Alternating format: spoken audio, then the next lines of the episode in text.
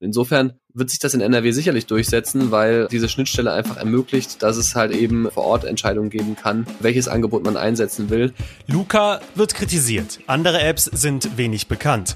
Iris könnte eine neue Lösung für alle sein. Noch immer wird in der Pandemie eine gute Lösung für digitale Kontaktverfolgung gesucht. Auch NRW setzt jetzt vermehrt auf Iris. Das Ziel, keine nervige Zettelwirtschaft mehr und ihr habt alle freie Wahl. Wir sprechen drüber hier im Aufwacher. Ich bin Florian Pustlauk. Hi. Rheinische Post Aufwacher. News aus NRW und dem Rest der Welt. Kleine Konzerte, Events, Fußballspiele mit Zuschauern. Die Normalität meldet sich zurück. Das sind wirklich gute Nachrichten für uns alle. Worüber wir sprechen müssen, ist das, was wir alle noch aus dem letzten Sommer kennen. Diese blöden Kontaktzettel zum Beispiel in der Gastronomie. Super nervig, super oldschool. Digitale Lösungen müssen her. Doch so etwas wie Luca setzt sich nicht durch. Zu groß ist die Kritik. Wir sprechen jetzt über eine neue Lösung und zwar Iris Connect. Florian Rinke hat sich das angesehen und ist jetzt zu Gast hier im Aufwacher. Hi. Hallo.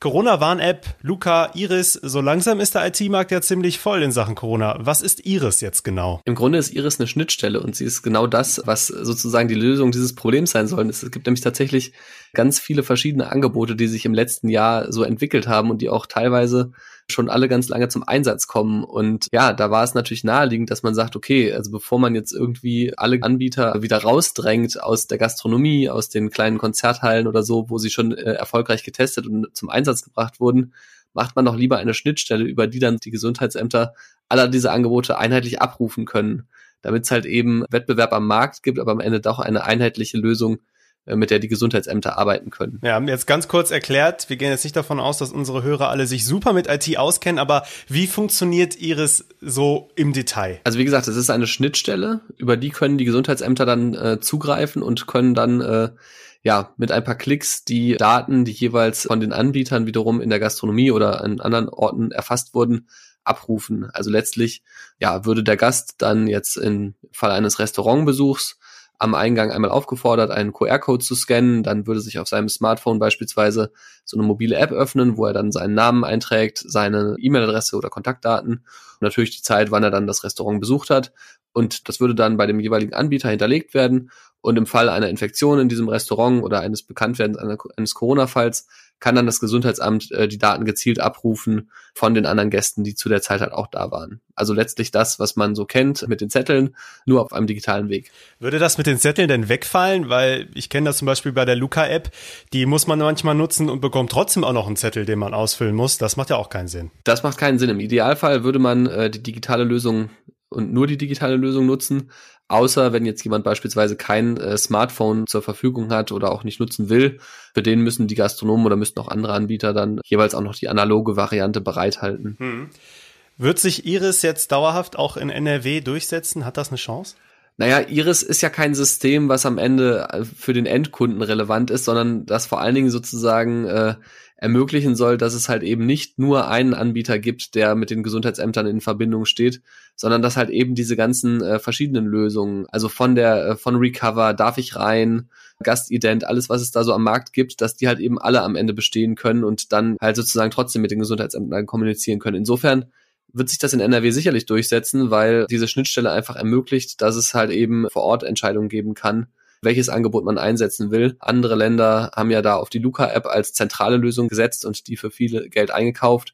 Ich halte diese, diesen Ansatz, dass man auf eine Schnittstelle mit Iris äh, setzt, für zielführender. Und man sieht jetzt auch, dass jetzt auch andere Bundesländer sich da natürlich interessieren dafür, was es da so für Möglichkeiten gibt und da vielleicht sogar umschwenken und sich letztlich gegen diese zentrale Luca-Lösung entscheiden und für mehr Wettbewerb. Das ist also ganz cool. Dann kann ich mir selber aussuchen, welche App ich am Ende auf meinem Smartphone haben will und welche nicht. Du musst sogar gar keine App auf dem Smartphone haben. Das ist der Vorteil. Ne? Also das ist anders als bei Luca. Also auch bei Luca muss man ja nicht zwangsläufig die App auf dem Smartphone haben. Es gibt ja auch so Schlüsselanhängerlösungen und sowas. Aber du als äh, Nutzer kannst in jedes Restaurant gehen und der Gastwirt muss im Endeffekt entscheiden, welche Lösung er einsetzt. Aber er ist halt nicht verpflichtet, die Luca-App zu nehmen wie das in den Ländern der Fall ist, die jetzt zentral auf die Luca-App setzen. Jetzt ist im Gespräch ja bereits das Ende der Maskenpflicht, zumindest draußen. Da geht es auch heute im NRW-Landtag drum. Die Corona-Zahlen sinken deutlich, die Corona-Pandemie ebbt, stand jetzt ab. Kann es sein, dass die digitale Kontaktverfolgung auch ganz schnell wieder hinfällig wird? Und jetzt nach über einem Jahr haben wir immer noch keine richtige Lösung, auch wenn Iris ja sehr sinnvoll jetzt klingt? Ja, das wäre natürlich toll, wenn die Pandemie jetzt vorbei wäre und wir hier so die das Ende erleben, gerade in den, in den sinkenden Zahlen. Allerdings muss man sagen, wir wissen es einfach nicht. Ne? Also äh, auch im letzten Sommer war diese äh, Situation entspannt und wir hatten die Situation gefühlt unter Kontrolle. Zumindest hatte das offensichtlich mancher Politiker so im Gefühl. Und am Ende erwies sich das als Trugschluss. Und ja, auch man muss auch jetzt sagen, wir wissen nicht, wie sich manche Mutanten entwickeln. Und wir haben natürlich auch noch einen großen Teil der Bevölkerung, der noch nicht geschützt ist. Ne? Also entweder weil man sich gerne impfen lassen würde, aber noch keinen Termin bekommen hat, oder weil man im Fall der Kinder ja noch nicht mal eine Empfehlung hat, die Kinder zu impfen von der ständigen Information. Insofern gibt es da draußen noch ganz viele, die nicht geschützt sind und die durch so eine Kontaktdatenerfassung vielleicht ja besser geschützt werden können, indem man dann äh, ja die Kontaktketten weiter schnell unterbricht. Und insofern ist es sinnvoll, dass man die Gesundheitsämter jetzt einfach schneller digitalisiert und, und so schnell wie möglich auch digitalisiert, weil genau wie du richtig sagst, es ist einfach viel zu lange nicht passiert. Im Idealfall sind sie dann vorbereitet, falls es dann die vierte Welle doch noch geben sollte, was wir natürlich nicht hoffen. Ja, das hoffen wir tatsächlich nicht. Vielen Dank für deine Infos, Florian Rinke. Ja, gerne. Dass die Corona-Zahlen aktuell so weit unten sind, auch hier in NRW, liegt zumindest teilweise auch jetzt am Sommer. Der zeigt sich nämlich von seiner besten Seite, ist schon ziemlich warm diese Woche. Morgen könnten wir in NRW sogar stellenweise die 35 Grad Marke erreichen. Und viele Menschen sitzen aktuell statt im Großraumbüro mit Klimaanlage im Homeoffice. Meist ohne Klimaanlage vielleicht sogar direkt unterm Dach. Müssen eure Chefs und Chefinnen jetzt also auch den Ventilator bezahlen? Das weiß mein Kollege und NRW-Reporter Viktor Marinov. Hi. Hi. Also ich wohne jetzt nicht ganz direkt unterm Dach, aber bei mir wird's auch ziemlich knackig schon. Stelle ich jetzt einfach das Thermometer auf den Schreibtisch im Homeoffice und sag dann irgendwann meinem Arbeitgeber Bescheid, ab welcher Temperatur müsste man dann reden? Also kritisch wird es ab 26 Grad. Da sagt die Bundesanstalt für Arbeitsschutz und Arbeitsmedizin, ab dann kann es auch gefährlich sein für die Gesundheit. Man hält es tatsächlich aus, auch schon bis zu 35 Grad, aber da müssen halt auch entsprechende Maßnahmen getroffen werden. Okay, heute über 30 Grad, morgen sogar vielleicht über 35 Grad. Es könnte also ganz schnell über diese 26 Grad bei mir hier im Büro zu Hause gehen. Was gelten dann denn für Regeln? Da kommen wir ein bisschen in die Problematik äh, mehr rein, weil wir arbeiten ja, viele von uns arbeiten ja von zu Hause, weil es eine Pandemie gibt und weil es ein Infektionsschutzgesetz gibt, der das vorschreibt. Es gibt ja die Homeoffice-Pflicht. Das ist allerdings nicht so, dass es im Homeoffice besser geregelt oder genauso gut geregelt ist wie im Büro selbst. Und vieles ist einfach eine Frage der Absprache mit dem Arbeitgeber. Und die Regel lautet im Endeffekt, der Arbeitgeber muss erstmal herausfinden, ob es gefährlich ist für seinen Mitarbeiter. Und wenn dem dann so ist, das heißt, wenn es wärmer ist als 26 Grad im Homeoffice, da muss man überlegen, was besorgt man, um dem entgegenzuwirken. Man kann Ventilator kaufen, man kann Klimagerät kaufen, Sonnenschutzfolie, Getränke stellen, es gibt da viele Maßnahmen, über die man sich aber dann unterhalten muss, einfach mit dem Arbeitgeber. Hitzefrei im Homeoffice gibt's also nicht, aber der Arbeitgeber muss mit mir nach geeigneten Lösungen suchen. Wenn wir uns jetzt auf so einen schnöden Ventilator einigen, dann muss er den halt auch bezahlen, richtig? Es ist möglich, dass man sich mit dem Arbeitgeber einigt und dass er diesen Ventilator bezahlt.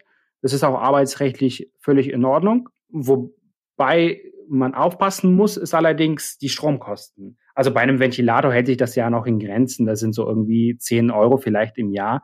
Aber wenn es um ein Klimagerät geht zum Beispiel, das kann bis zu 100 Euro äh, zusätzliche Stromkosten im Jahr verursachen da sollte man nicht vergessen, mit dem Arbeitgeber auch darüber zu reden, wer das zahlt. Ja, eine andere Maßnahme, Stichwort flexible Arbeitszeiten, wäre ja, wenn ich einfach ganz früh morgens anfange, dann ist es ja noch etwas kühler. Geht das? Ganz genau. Das ist das beste Beispiel für so einen Kompromiss.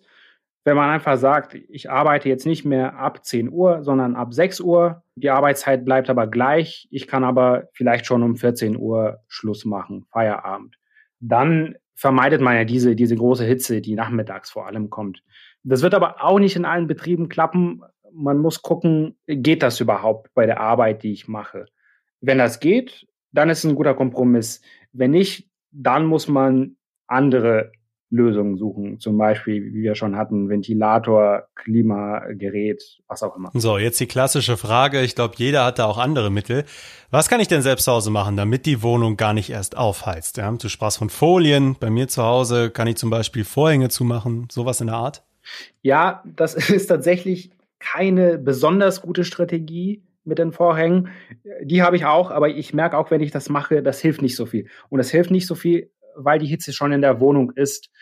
Aber viel besser ist, wenn man die schon von außen verhindert beim Einringen. Das heißt, die schon genannte Sonnenschutzfolie. Man bringt die einfach außen am Fenster ran und da kommt einfach weniger Sonnenstrahlung rein, entsprechend weniger Hitze. Da können auch Rollläden helfen. Da gibt es einige Möglichkeiten. Na gut, was ist jetzt mit dem klassischen Stoßlüften, wenn es so warm ist? Macht das Sinn? Leider muss ich auch da sagen, nicht so super schlau, die Fenster tagsüber zumindest aufzureißen. Weil ja, da kommt vielleicht ein bisschen Durchzug, aber was man ja nicht auf dem Schirm hat, was ein bisschen kontraintuitiv ist, draußen, wenn wir über 30 Grad haben, wie ja jetzt die Tage in NRW, draußen ist es meistens doch wärmer als drin. Das heißt, es bringt halt einfach nichts, wenn man die Fenster aufreißt, weil da kommt einfach nur warme Luft rein. Und das will man ja nicht. Viel besser ist es, das nachts zu machen. Also nachts ist es viel kühler.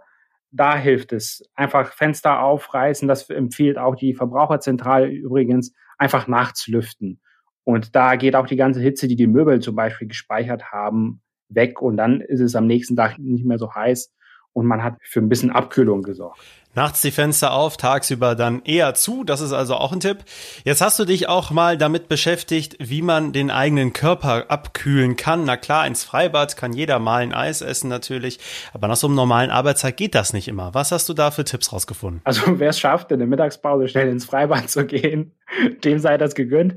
Alle anderen können einfach beim Händewaschen, das machen wir ja auch alle gerade ziemlich häufig, einfach beim Händewaschen das Gesicht benetzen mit Wasser, die Arme, die Hände, einfach die Hände vielleicht ein paar Sekunden unter Wasser lassen. Das hilft. Und der einfachste Trick, den wir eigentlich ja alle kennen, mehr Wasser trinken. Experten sagen, so drei Liter oder mehr sind bei solchen Hitzen, wie wir sie jetzt haben in NRW, ganz gut. NRW-Reporter Viktor Marinov mit den Infos zu Hitze im Homeoffice. Jetzt in diesen Tagen sicherlich ein Thema für viele von euch. Vielen Dank. Danke dir. Und jetzt die aktuellen Infos aus der Landeshauptstadt von meinen Kollegen von Antenne Düsseldorf. Hallo. Hallo, wir haben heute gute Nachrichten für alle Mountainbike-Fans in Düsseldorf. Dann sprechen wir über die Rennbahn in Grafenberg.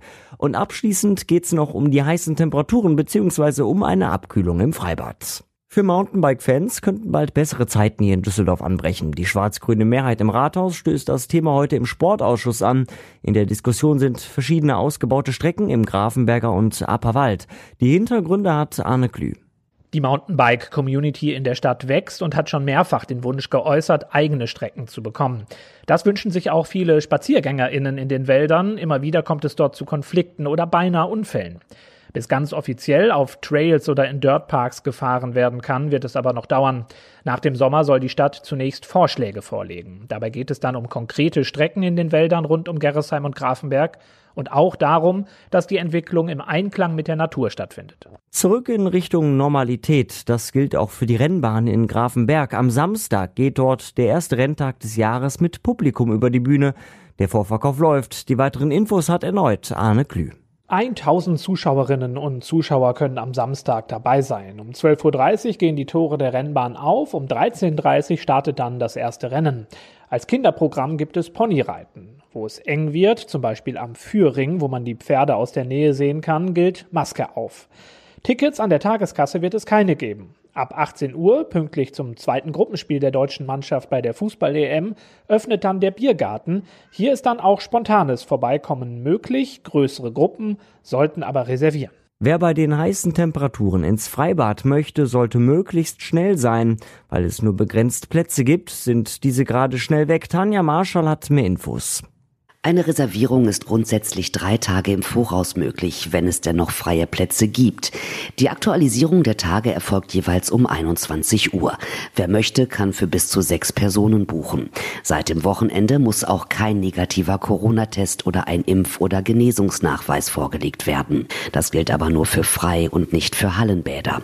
Eine Maskenpflicht gilt weiterhin, und zwar von der Warteschlange über den Eingangsbereich bis hin zu den Umkleiden. Und soweit der Überblick aus Düsseldorf. Mehr Nachrichten gibt es auch immer um halb bei uns im Radio und rund um die Uhr auf unserer Homepage antennedüsseldorf.de. Diese Themen könnt ihr heute auch noch verfolgen. Es sind die letzten Tage in einer offiziell epidemischen Lage von landesweiter Tragweite. Der Landtag hat in NRW entschieden, diese Regelung nicht mehr zu verlängern. Damit entfallen ab Samstag besondere Befugnisse der Landesregierung. Hintergrund sind natürlich die deutlich gesunkenen Corona-Zahlen hier bei uns. In ganz NRW werden heute Beschäftigte der Pflege, Psychiatrien, Krankenhäuser und Servicebetriebe zum Protest aufgerufen. Es gibt viele kleinere Aktionen in unterschiedlichen Städten. Einen Protest wird es auch vor dem Düsseldorfer Landtag geben. Dazu aufgerufen hat die Gewerkschaft Verdi als Reaktion auf die heutige Sitzung der Gesundheitsministerkonferenz und die Situation in der gesamten Pflegebranche. Die Zugverbindung Köln-Trier, die sogenannte Eifelstrecke, soll in den Sommerferien modernisiert werden. Vor allem Pendler und Touristen nutzen die Verbindung. 13,9 Millionen Euro will die Deutsche Bahn investieren und heute gibt es Details dazu, wie die Sanierung genau ablaufen soll. In Dortmund startet ein Filmfestival heute, erstmals seit langer Zeit wieder mit Zuschauern vor Ort. Beim Internationalen Frauenfilmfest sollen Filme vor Publikum im Kinosaal gezeigt werden. Überwiegend findet die Veranstaltung aber weiter digital statt. Kommen wir kurz noch zum Wetter, auch wenn wir schon über die Folgen fürs Homeoffice gesprochen haben. Der Sommer knallt jetzt also richtig rein. Heute scheint überall in NRW fast durchgehend die Sonne und es wird richtig heiß bei 27 bis 31 Grad. Morgen wird es sogar dann noch ein bisschen heißer, stellenweise über 35 Grad. Auch nachts kühlt es sich ab auf nur so 20 Grad. Tropische Nächte sind das dann. Es könnte dann so Richtung Donnerstagabend stellenweise ungemütlicher werden. Viel Regen und Gewitter droht dann, ja, vielleicht so ab Freitag. Das war der Aufwacher für Mittwoch, den 16. Juni 2021. Ich hoffe, es hat euch gefallen. Hinterlasst uns doch gerne Feedback, schreibt uns eure Vorschläge, eure Rückmeldungen zu dieser Folge zum Format insgesamt immer gerne per Mail an aufwacher.rp-online.de. Und wenn es euch gefallen hat, könnt ihr natürlich gerne auf der Podcast-Plattform eurer Wahl eine positive Bewertung für uns dalassen. Auch da freuen wir uns gerne drüber. Ich bin Florian Pustlock. Ich wünsche euch jetzt einen sommerlichen Mittwoch. Ciao. Mehr Nachrichten aus NRW gibt's jederzeit auf RP Online. rp-online.de